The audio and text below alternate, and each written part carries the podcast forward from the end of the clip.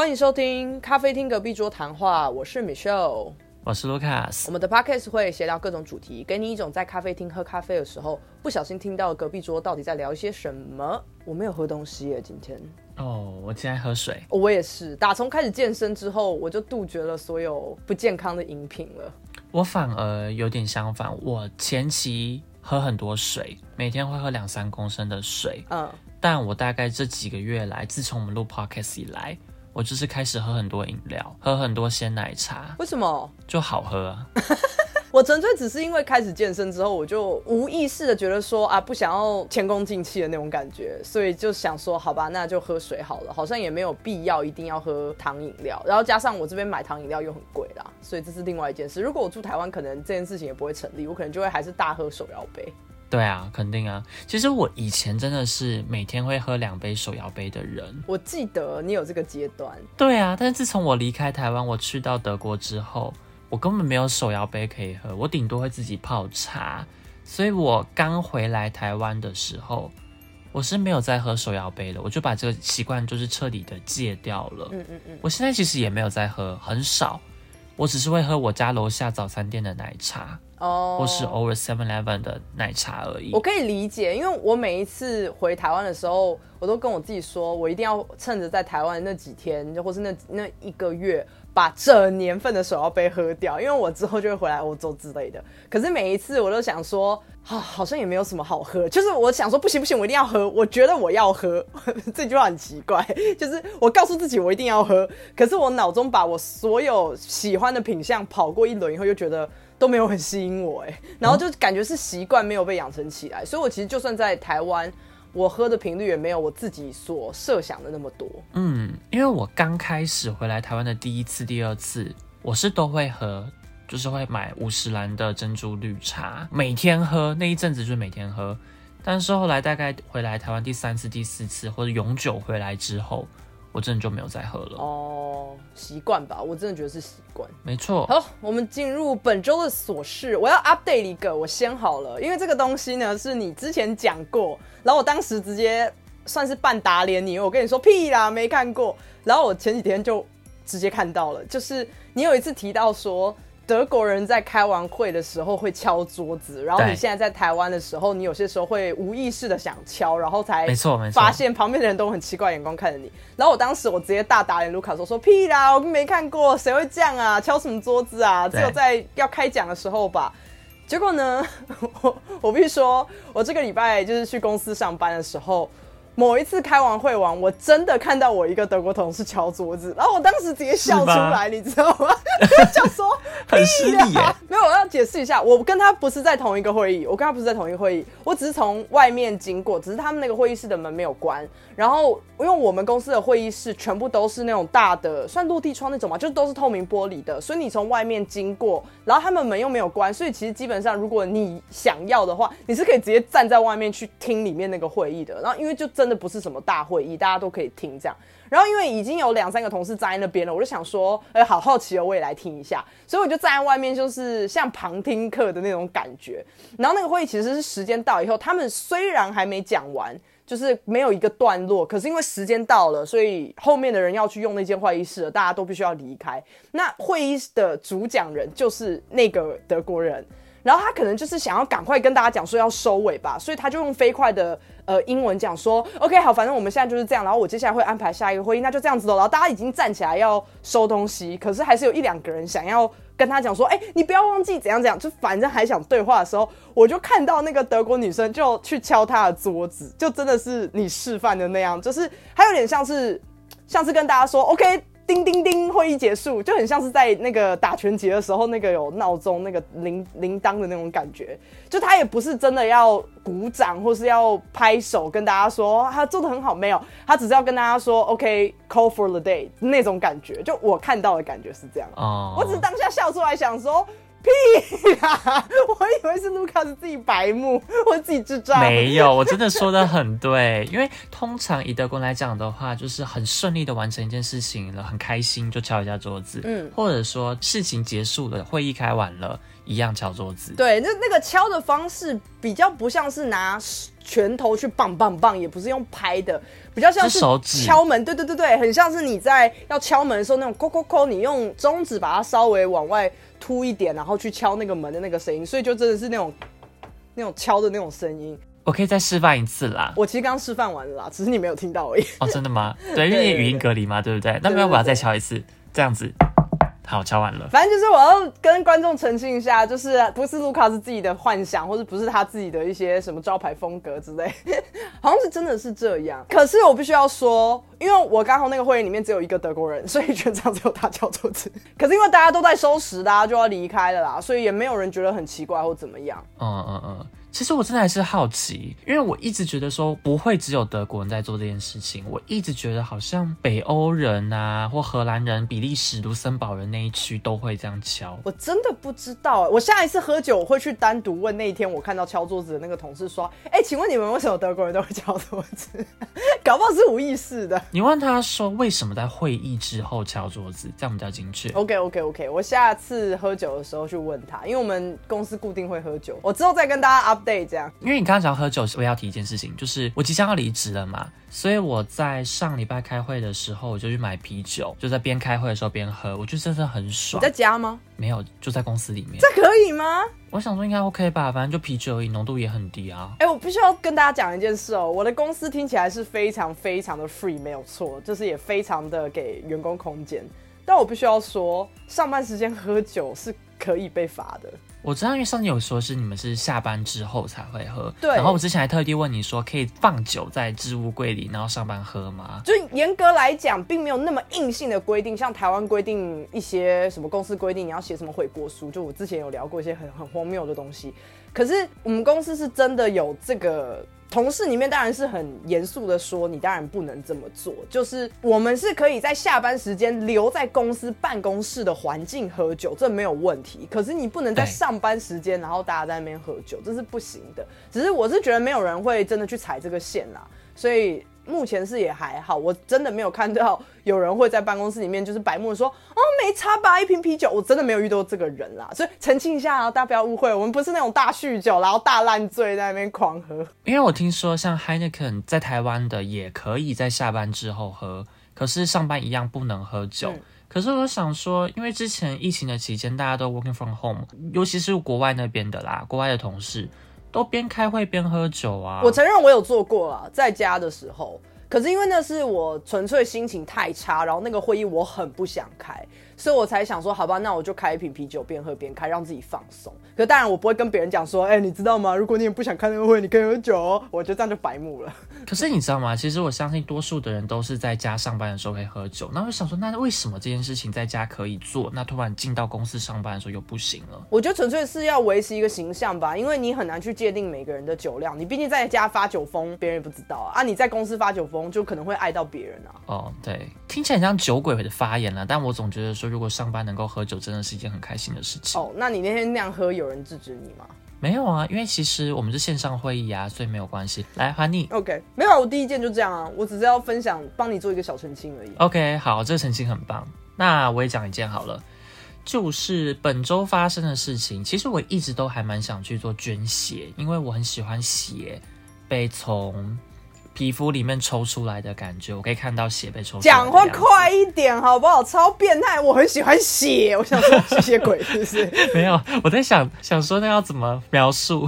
就是当你针插进去静脉里面，针插进去的感觉，然后再把血液抽出来，然后包括针从皮皮肤面拔出来。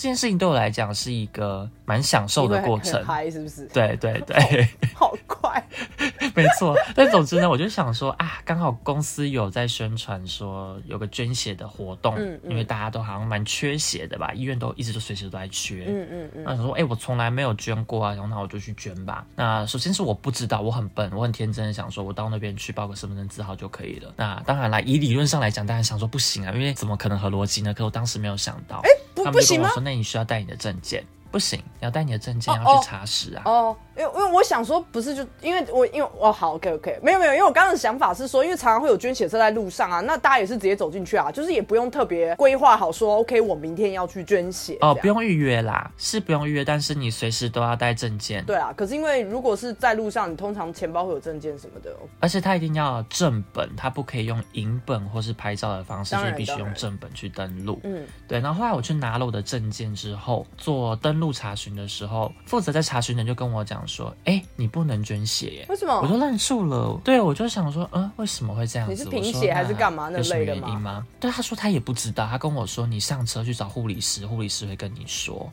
哦他这样跟我讲，我更紧张。我想说什么意思？是我怎样，所以导致我不能捐血吗？嗯嗯嗯，然后后来我就上了车，然后护理师跟我讲说，那你给我你的身份证字号，然后给我一些基本资料。我就给他了之后，他一样跟我讲一模一样的话，跟我说，哎，你不能捐血。为什么？我说哈，为什么？我就问了一下问题，他跟我说我也不知道啊，上面就写说不宜捐血。然后我就说那有什么方式可以去让我知道说到底是什么原因吗？嗯，他就说那你现在打电话。我就说哈，现在吗？现在在这边打吗？打给谁？打给捐血机构，它有一个中心。嗯，我就打电话过去，然后一样跟对方报了我的身份证字号跟出生年月日，然后确定我的身份，然后对方就跟我讲说，请问你是不是在几年前就曾经有被拦下来问捐血意愿的时候，有一条一条的核对，然后有确认到说你有同性的性行为，所以没办法捐血。然后我就想到说啊，对，有这件事，可是我完全忘记，因为我那时候真的很小，年纪很小。然后我想说，怎么这个法律还在？我以为已经有做修改了。有这个法律哦。有，但我很意外的是，我以为只要就是那一阵子的三个月或六个月不能捐血，我以为过了那一段期效。不是不是不是，等一下等一下等一下，你就算跟同性有发生过性行为，这又怎么样？这有什么医疗的依据是说这件事情会对捐血有可能性的影响吗？根据你的这一个点，我也是很不满。可是他们的认知就是说，当你今天有发生同性性行为，或是你是同性恋的话，就有很大的可能性这个人会有艾滋病，那就不能捐血。那对我来讲会不公平啊。哦，我会觉得说，呃，我已经很久没有性行为，那这样也不能捐血。而且其实明明事实上，我们同性恋很多人是会去做逆筛的部分，不管是逆筛或是医院里面去做筛检，大家都是确定自己的状态的。只有极少数的人是那种乱搞的呀。我只是很惊讶，就是这个理由听起来很过于牵强，就是因为你是同性恋，所以不能捐血。法律小白痴在这边很想提出说，这没有违宪吗？就是这句话怎么听起来很不行啊？就如果你是。原因是告诉我说，哦，你在近几个月内有可能做 HIV 的检测这类的，你有做了检测，所以我们觉得你有可能的，你在可能的那一区里面，所以安全起见、保险起见，我们不建议你捐血。我觉得如果是这个论述，我还可以理解。可是既然是因为你的性向而决定无法捐血，这个论述我觉得不过关呢、这就让我很不开心啊！我就觉得我被贴了标签、啊，说我是同性恋要如何，所以我不能捐血，这两件事情画上等号。然后再让我更不开心的事情是，OK，我曾经发生过性行为，不代表说我终身都不可以捐血吧？这个理论让我觉得没有办法说得过去、欸。诶，我的意思是说，如果真的要验艾滋病的话，HIV 的话，那你今天你空窗期抓三个月。就可以抓得出来了呀？为什么就是要终身都不能捐血？就是因为我曾经有发生过一次呢？这不合理。我是觉得讲话的话术可以漂亮一点啦，因为如果我们反过来讲，就是假设假设。如果真的有一个人，他不管是什么鬼性恋的，他身上如果是真的有可能有潜在的艾滋病的可能性的话，我们的确不应该让就是让这个人去捐血，然后让这个血被使用。就是单纯以这个论述的话，我是同意的。对。可是他前面的讲话的方式，给人一种就是我们刚刚讲的，因为你喜欢同性，所以不能捐血，这超怪啊！我跟你说，他系统就这样标记的啊，系统就说因为你是同性恋，或是因为你有跟同性发生性行为过。他就这样标记的、啊，我自己蛮傻眼的，我不知道是不是这就是有一些法律小博士或是医疗人员出来告诉我们，就是其实这样子解释是通的，因为在我听起来蛮歧视的，不太像是一个合理的方式啦。在我眼里听起来是很歧视啊，但我去查了新闻，其实也有很多人表示说他们不满，但是他们可能有去跟政府提过这件事情，没有修法，然后也没有获得任何的改善。也有人问说，这是不是就是歧视？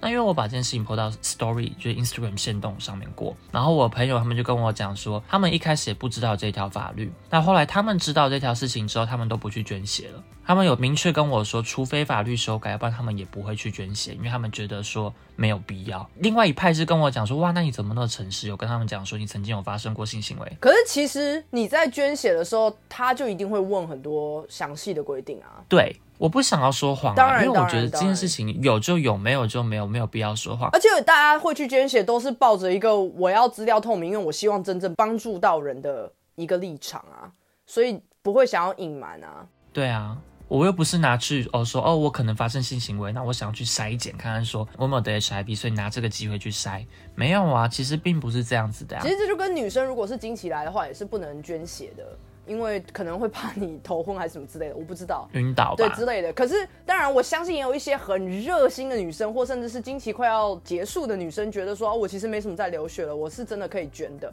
可是当那个护理师真的问我，我说，哎、那你现在是经期吗？我可能会说啊，就快结束了吧。但他一定也会说，那你不能捐啊。可以理解，大家都会想要诚实，但是都是站在一个帮助人的角度，护理师也是啊。但好了，这件事情。也不是我们在这边讲一讲就可以改变，但我我自己也觉得很不 OK 啦。但我觉得我还要再抱怨一件事情，就是那个护理师态度很差。当我跟他表示说我不知道为什么会这样的时候，他还跟我讲说你不知道，我也不知道啊，确定你不知道吗？那你打这个电话过去。他用这样的语气跟我讲话，我觉得不是很舒服。我觉得很不 OK 哎，因为会主动去捐血的人，就是站在一个想要做好事的角度，又不是要去害人的，为什么要用这种语气说你竟然会不知道？对他跟我说：“你从来没捐血过吗？没有人跟你讲过吗？你确定你不知道吗？”我就觉得很被质疑。算了啦，就是真的真的很生气，就算了。我觉得你也就短时间之内就就算了吧。我也没办法，我是长时间啦。我就本来想说几年前的时候没有办法捐，我本来想说 OK，那现在应该可以捐了。然后我就说，哎，那法律都没有修改，他们说对，目前就是没办法做这件事情。慢慢来啦，一步一步吧。我觉得这件事情应该会发生。我今天还想到，就是代表说，如果今天哪天我怎么了，我也没办法捐我的器官给社会大众，这个好像也是应该是一样的道理吧？一样啊，肯定一样啊，捐血捐器官同个概念啊。哦，好吧。我希望这个法律能慢慢的跟上啊！我知道台湾已经尽量的在往这边走，就像是前几天我们也通过了，就是同性家庭可以领养小孩的这件事嘛，所以这是一件已经是一个好事了。那我相信大家就是慢慢的在往前走了，就希望这件事情可以改变，让想要做善事的人都可以帮助到真的需要帮助的人了。没错，没错。来，那你的第二件呢？好，我要讲第二件事情，但其实第二件事情也非常的短，我只是想问你一个问题。就是如果你的邻居在开趴的时候，你会容忍他到几点，你才会去敲他的门？十点。真的假的？因为其实有一点不太敢去敲邻居的门，纯粹只是因为通常开趴一定会喝很多酒，然后他们人有很多，我很害怕万一他们攻击我，或是对我叫嚣或怎么样。怎么会？我被害妄想症没。然后我的邻居其实开趴的频率没有那么高，他大概一个月一次，然后几乎都是在那种连假，可能礼拜五的晚上才会开趴。所以我就是容忍度给蛮高的，又加上他算是从来没有彻夜通宵过，可是就真的蛮吵的，因为他会邀请很多的朋友去他家。没有啊，你就说 Can I join you？这样就好了。我不要啊！为什么不行？我没有要，我就只是想睡觉。然后我没有，这是一个话术。你跟他说，哎、欸，我听到一些些声音，哎，但你没有邀请我哟，我可以来加入你吗？因为我感觉好像有点大声嘛。可是万一他说 Come join us，那怎么办？你就来呀、啊！我没有要参加。就到现场大吼大叫啊，然后下次保证他再也不会邀请你了。因为他们其实开始 party 的时间点真的蛮晚的，他们九点多才开始 party，所以绝对不可能在十点就结束。哦、然后我当时我心里面想法是，应该十二点会结束吧。嗯。结果他们那天给我 party 到一点，然后我想说，天哪，你到底要不要结束？就他在一点的时候，就真的差不多在十二点五十三分左右那个时候，音乐就停了，然后你开始听到就是拜拜拜拜的那种就是走道的声音，这样，嗯、然后。会有一些门关的很大声，因为他们又在走，就是楼梯间讲话什么的。可是就差不多一点五分、一点十分就完全安静了，就死机了这样。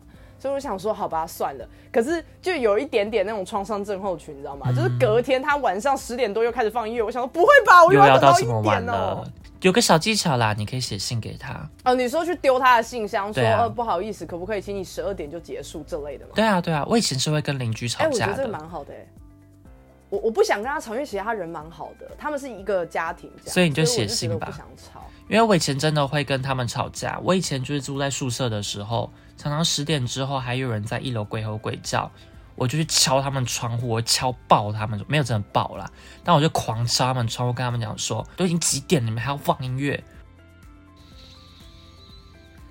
对，然后你知道吗？我当时我有一次在我朋友家唱歌，我们也是一群台湾人，有点白目。晚上十点十一点，然后不知道自己唱的很大声，就有人来敲门，敲我朋友家的门，然后我朋友就很孬啊，他们就瞬间把音乐关掉，然后又不去开门，对方又很生气，对方继续敲，就开门跟对方沟通，对方就讲说，哎、真的已经很晚了，你们可以不要这样子放音乐吗？我们明天还要考试。其实大家都是可以沟通的啦，我觉得。对对对，我就只是俗赖而已。但那我你就写信觉得你刚刚提的这个提议很好，对对对，我应该就会塞一个纸条去投他的那个信箱，这样。对，不用应该，你就去这么做。我会请一个就是可能当地人去帮我用当地的语言去写一封信，然后丢进去，因 为我不想要让别人发现是我。我教你还另外一招啦，如果你真的害怕别人知道是你的话，有另外一招，你一定看过柯南，把报纸上面一堆字剪下来贴上去。好累，我不要这样太累了。哎，这样很像是那种预告性，我知道你在讲什么，因为我也是柯南的粉丝。对呀、对呀、还蛮酷的。那你为什么不想吃啊？你的理由是什么？我就是一个很不喜欢 party 的人啊，而且我我不喜欢到一个全部的环境里面，我可能只认识一个人，然后其他我全部都不认识，我其实是觉得有点抗拒的。那请问一对一有比较好吗？就如果是一小群人，然后你可能只是介绍你两个朋友给我认识，我这样是 OK 的。可是如果你邀请我去你的局，然后你你带了可能十几二十个我都不认识的人，我其实会很抗拒。真假的？我一直觉得这样还蛮好的耶。其实看状况，如果在台湾我愿意去，因为我不会有语言上面的问题。对可，是如果是在国外，我会觉得我没有办法去掌控说这个人是不是要开始发疯了，或是这个人的本性是不是原本就很坏。有这么多要发疯如？果是在 KTV 的话，我觉得就还好，或者在餐厅，我也都觉得还好。因为这样讲很很过分，就是因为我之前还在住学校宿舍的时候，真的有大家喝太醉，有出现违法的东西出现在桌哦上，然后我当时是直接被吓到，想说这个东西怎么出现在这里？我可以讲，反正听众朋友也那也不是我的事，我也不会提及到名字。就是我们之前喝酒喝喝喝喝都没事，可是喝喝到很晚，那个时候已经喝到两三点，而且是在学校校园里面的酒吧哦。那大家都算是同学，或者是至少是知道上一届、下一届，或是读哪一个主修的，就大家多少都打过照面。那喝到两三点的时候，我们桌上真的出现就是骨科白粉在那边，然后已经有人拿起来在用鼻子在吸，然后我就吓到，我想要屁啦，我不是在一个学校里面吗？我直接吓到，而且我当时也很嗨，因为我喝很多。嗯然后可是我看到那个东西的时候，我跟我所有的朋友们，就是我们一群国际学生，瞬间清醒，人间清醒，说走回家。可是 我们直接撤场。你们没有很觉得说很自然，会就在学校发生是一件很合理的事情，你们反而觉得说怎么会这样子、哦？我们只是觉得不想要沾上任何一个事情，因为我们是国际学生。我当下的想法只是说，如果到时候出了什么事情，有警察来临检，我们很可能会因为这样要离开这个地方。对对对对对对对，然后加上。本身对于毒品这件事情，从小的教育非常优良，就是向毒品说不，哦，那你真的其实做的很好哎。因为我没有想到他会离我这么近，嗯你知道吗？因为真的是直接在桌上，而且当时那个状况呛到一个，你只要走过去说，哎、让我来一点，大家一定会说，哦，你自己来。所以我就觉得啊我回家。我们一群国际学生现场直接撤掉，我们先惶恐的看那一个，然后教头接着说，那是 cocaine 对不对？OK，Let's、go。我跟你说，因为我跟你相反，就是虽然我并不是在学校或在桌上，就是学生的桌上看到了，我之前可能有提过，我看到有人在收 cocaine，在吸 cocaine，然后我当下的反应什么，你知道吗？你跟他说那是什么啊？没有，我跟他说，我可以拍照吗？他有让你拍吗？没有啊，他但不给我拍，我说，哎、好酷哦，我可以拍照吗？他就说不能拍啊。哦，他还有理智哦。对，还有还有理智，因为你讲到这个拍照这个，我可以直接再补一个故事。哎、我们其实原本没有要聊毒品聊这么久、哎，我们会不会被抓？我的天！我可以讲，就是在同一个场合，当时就是因为太嗨了，你也知道，大家其实有些时候。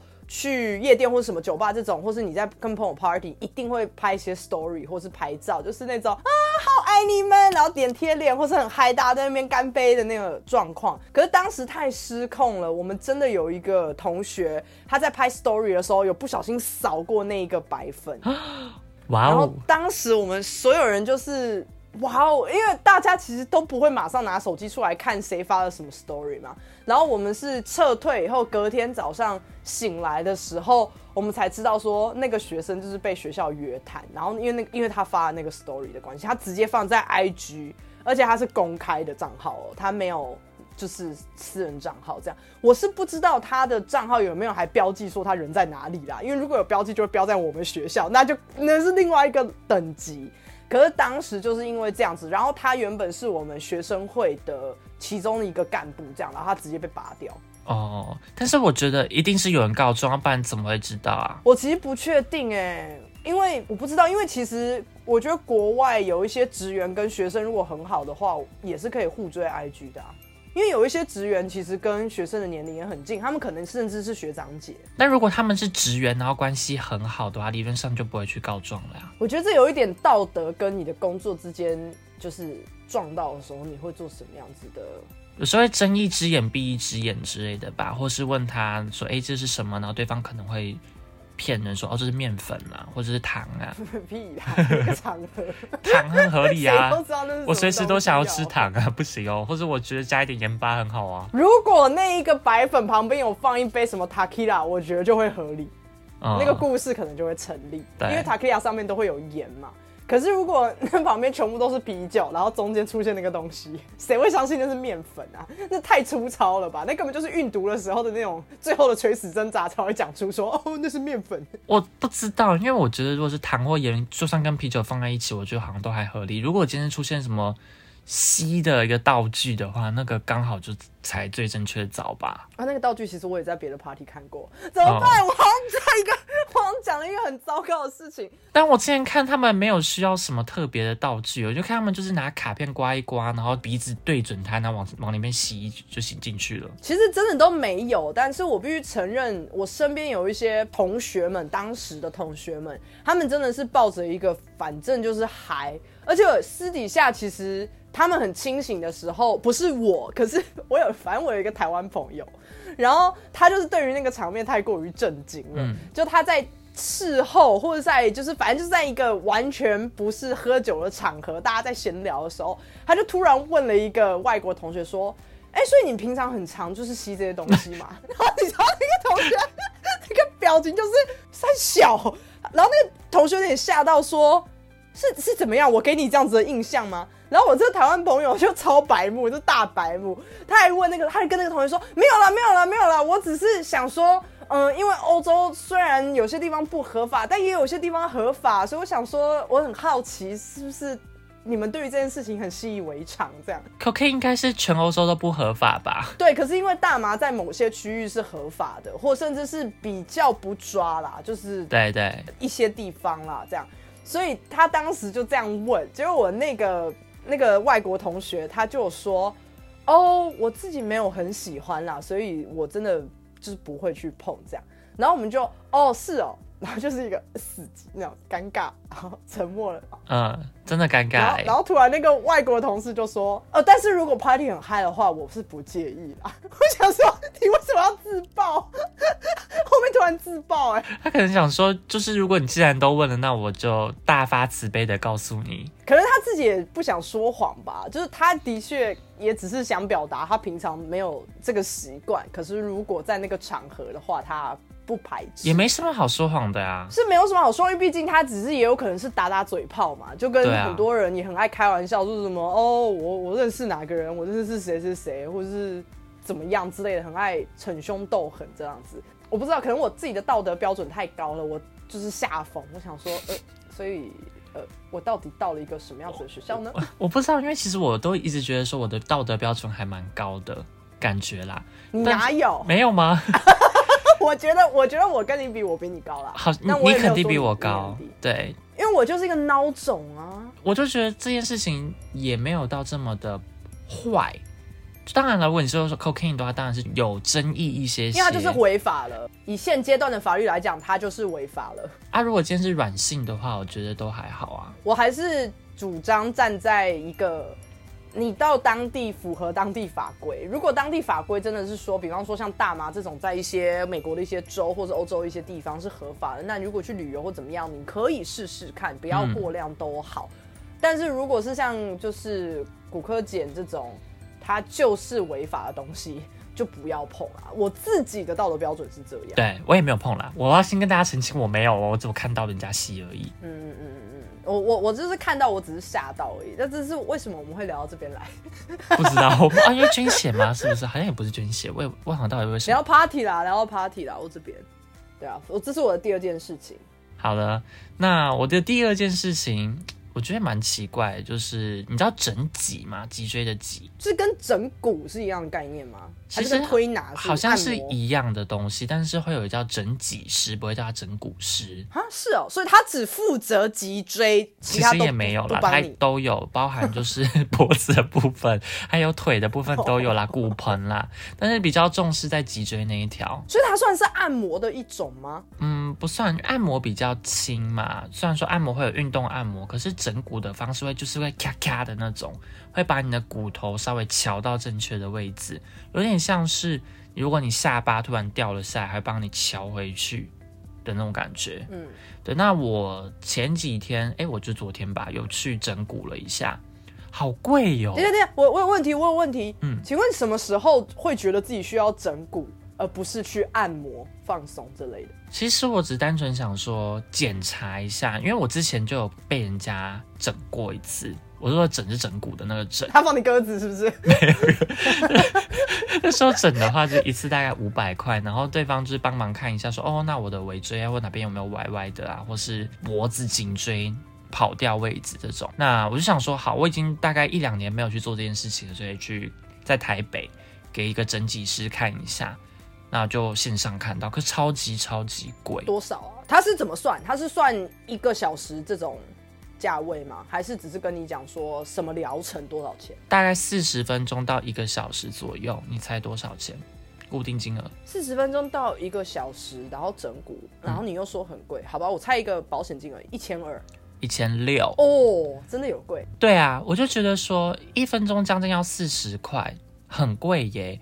我他妈上课都没有那么赚，我上两个小时的课才一千六。那是因为他们没有鉴宝吗？就是他们没有自付吧？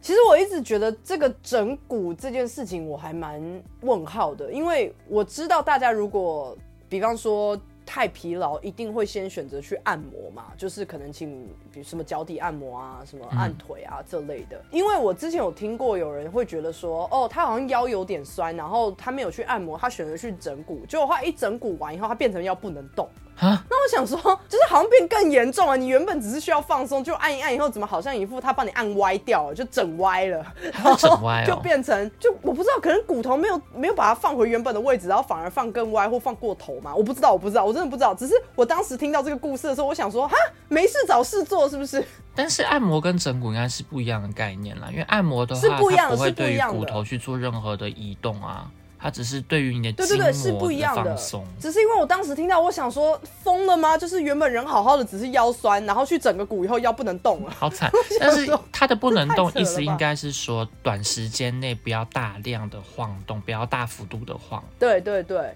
对啊，那合理啊，因为如果你大幅度的晃动的话，可能会造成它。又回到本来的位置，是不会变更惨，只是会变成说你本来去整骨，这意义就不大了。可是，所以整骨到底是怎么样？你是感受到你的脊椎有点歪歪的，所以你才去找他，是不是？其实也不一定脊椎歪歪，我也没有感觉到脊椎歪歪啦。我只是觉得说，好像我脖子很酸。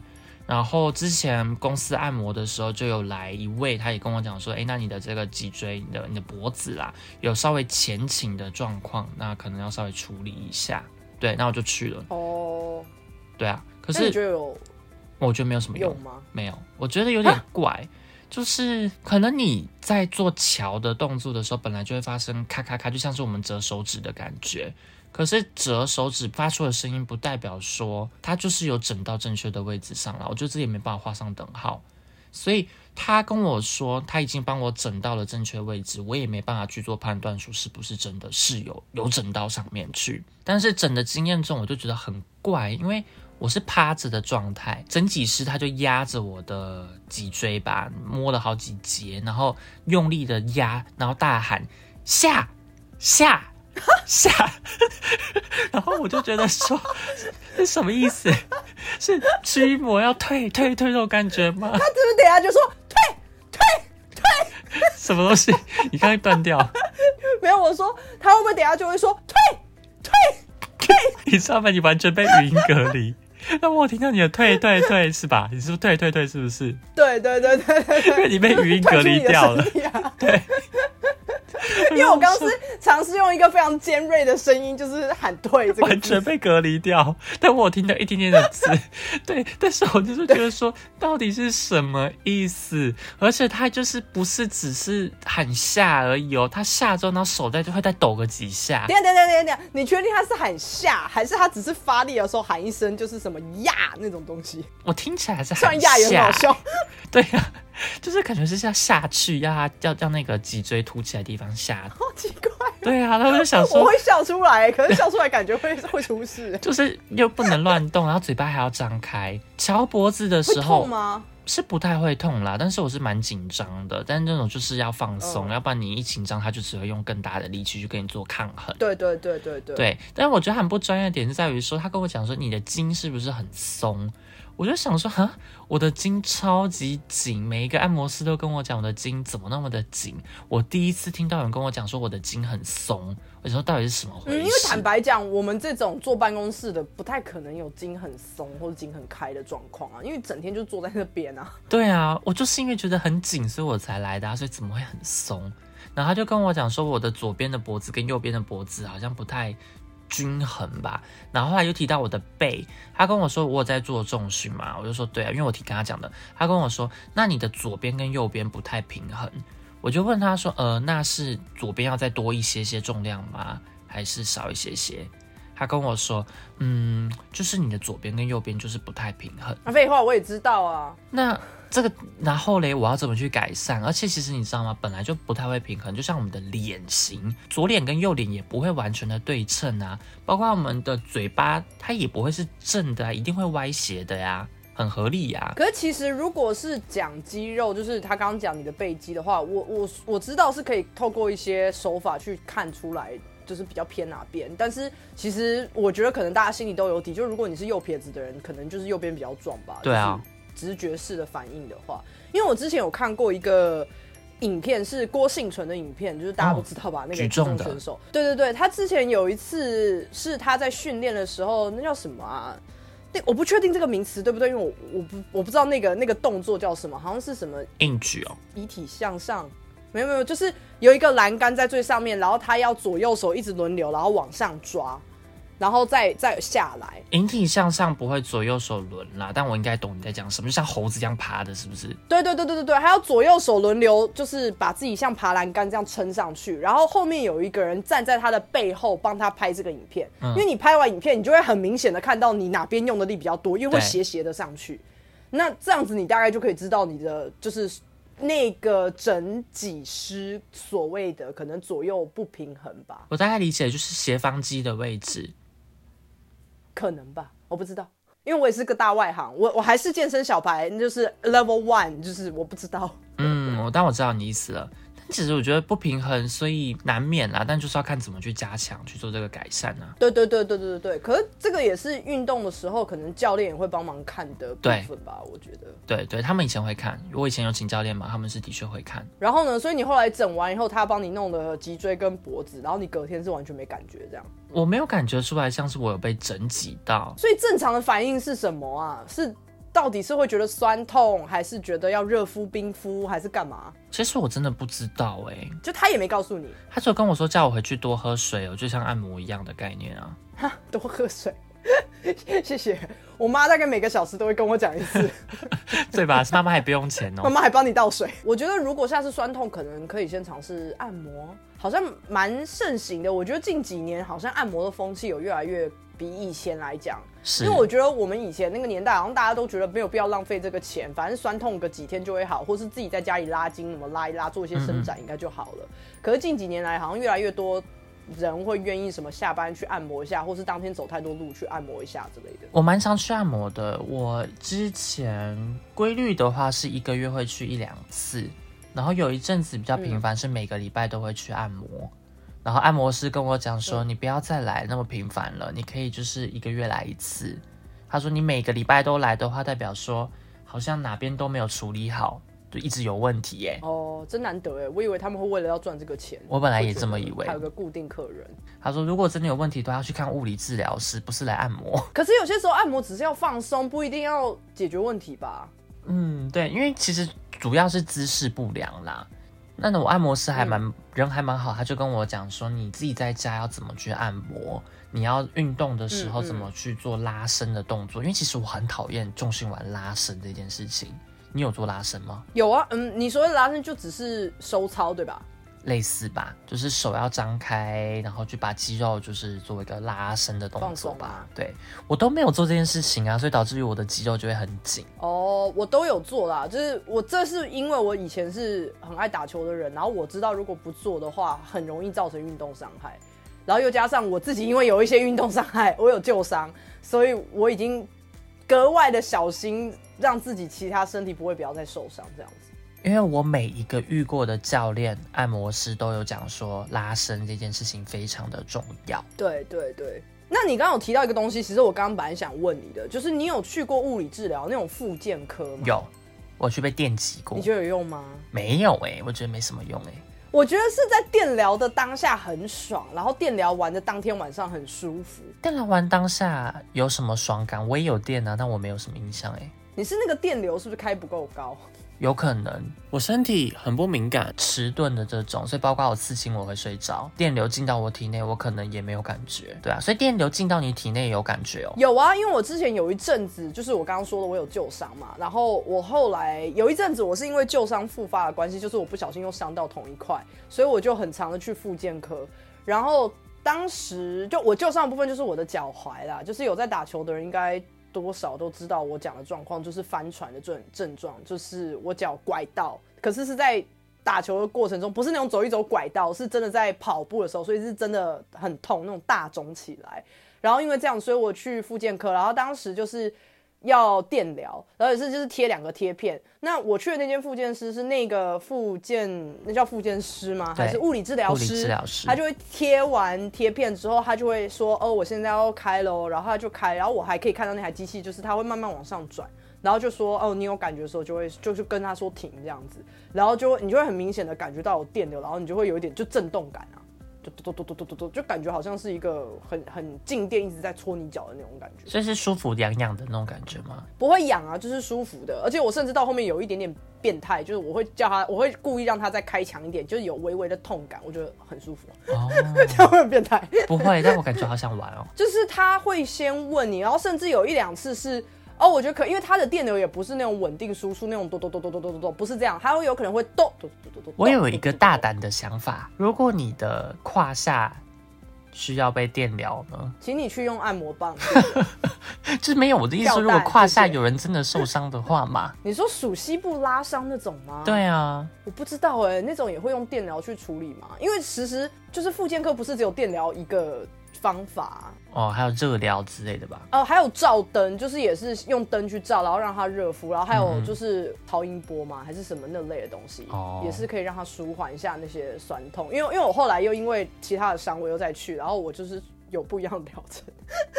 一直在受伤的人，所以你觉得这些都有用哦？没有，我觉得看状况哎，我真的觉得是当下很舒服，当天晚上很舒服，然后可是隔天我就觉得就有点像是在回复。可是但当然它也不是一个特效药，我不相信你去就是电疗个，因为那其实电疗一个一次好像也才十分钟还是二十分钟而已，不可能因为这样子的疗程，然后你就马上就好了，应该也是要搭配一些休息或是冰热敷或是呃怎么样之类的。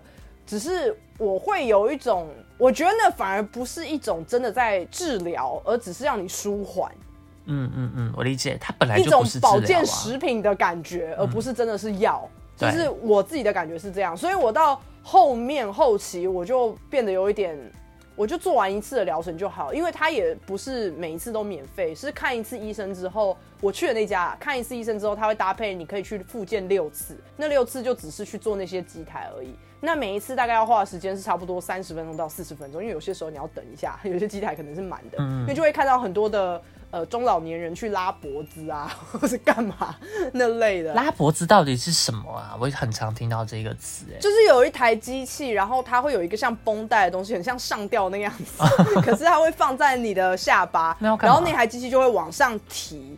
就是拉脖，就是因为你后颈那边好像是酸痛还干嘛，我不知道他们是什么原因。可是好多老人家在拉脖。那为什么不能手撑着我的下巴往上顶？没有，没有你，他不要你身体用力啊，你身体要放松，他只是帮你往上提而已，让你后面的筋或是肌肉比较开。我身体可以放很松啊，我只是把我的手放在我下巴上，然后手往上戳，这样不行哦。没有，可是这样你就会用到你手臂的力，然后你后面的背那边可能也会用力啊。你搞不好他在拉上去的过程中，你的背肌也是放松的，让他拉。那我也蛮想去拉脖子的耶。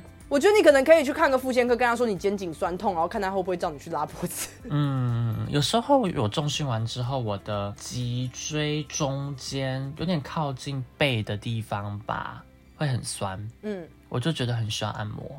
哦，我有一阵子在那附近有一块肌肉很酸，可是我后来发现好像是我脊椎侧弯。哦，哎，可是你知道吗？我觉得这件事情也蛮神奇的。我之前去照 X ray。去照那个骨科的脊椎没有任何的弯，但我昨天去整脊师那边，他说我有脊椎有点弯呢。我觉得大家或多或少都有点侧弯，或者是 S 型，可是那个幅度可能没有大到需要被矫正。因为我有一阵子真的是背那边很酸，而且我甚至有被我的护理师朋友。我就是我有护理师朋友跟我的医放师朋友，就是专门在帮人家拍那些 X 光照片的。这两个人就有一次我们出去吃饭，然后这两个人走在我后面，然后他们就突然我们到餐厅的时候，他就跟我说：“哎，你有注意到你你是不是走路的时候右脚觉得踩比较深？”然后我就愣了一下，然后我就说，我就想一下，我说：“哎，对，我的确觉得我右脚踩的比左脚深。”然后他们两个人就对看一眼说：“因为你的肩膀晃动有点太大了，从从后面看就是。”我说：“所以是怎样？”他说：“嗯，你去挂一下那个脊椎科什么。”嗯，我说：“真的假的？”然后他们就说：“对，就是因可能是我有脊椎侧弯，或是那一阵子不知道是我走路的时候我肩膀晃动太大，所以变成我很倚重某一边在出力。那其实这样对身体是很不好的。”然后我有点吓到，然后当时就是因为我你刚刚说的那个位置是脊椎中间，我忘记是左边还是右边的肌肉很酸。然后后来就是他们是跟我说，最快的矫正方式就是自己如果要做到，就是尽量不要翘脚，或是不要让脚互相交叉什么的。然后就是那一阵子我的确很常翘脚，反正就是这可能也只是一个症状。你刚提到你的朋友，让我想到我前阵子有听到一个 podcast 有说。他的朋友是医生或是物理治疗师，然后他们就会特别专注于在影集中里面看女主角的走路方式有没有正确。为什么只看女主角？男主角也有啦。那我的意思说，就是看他们走路方式有没有正确，他们就很 focus 在这个上面，就是一个职业病。我可以理解，但有些时候他们。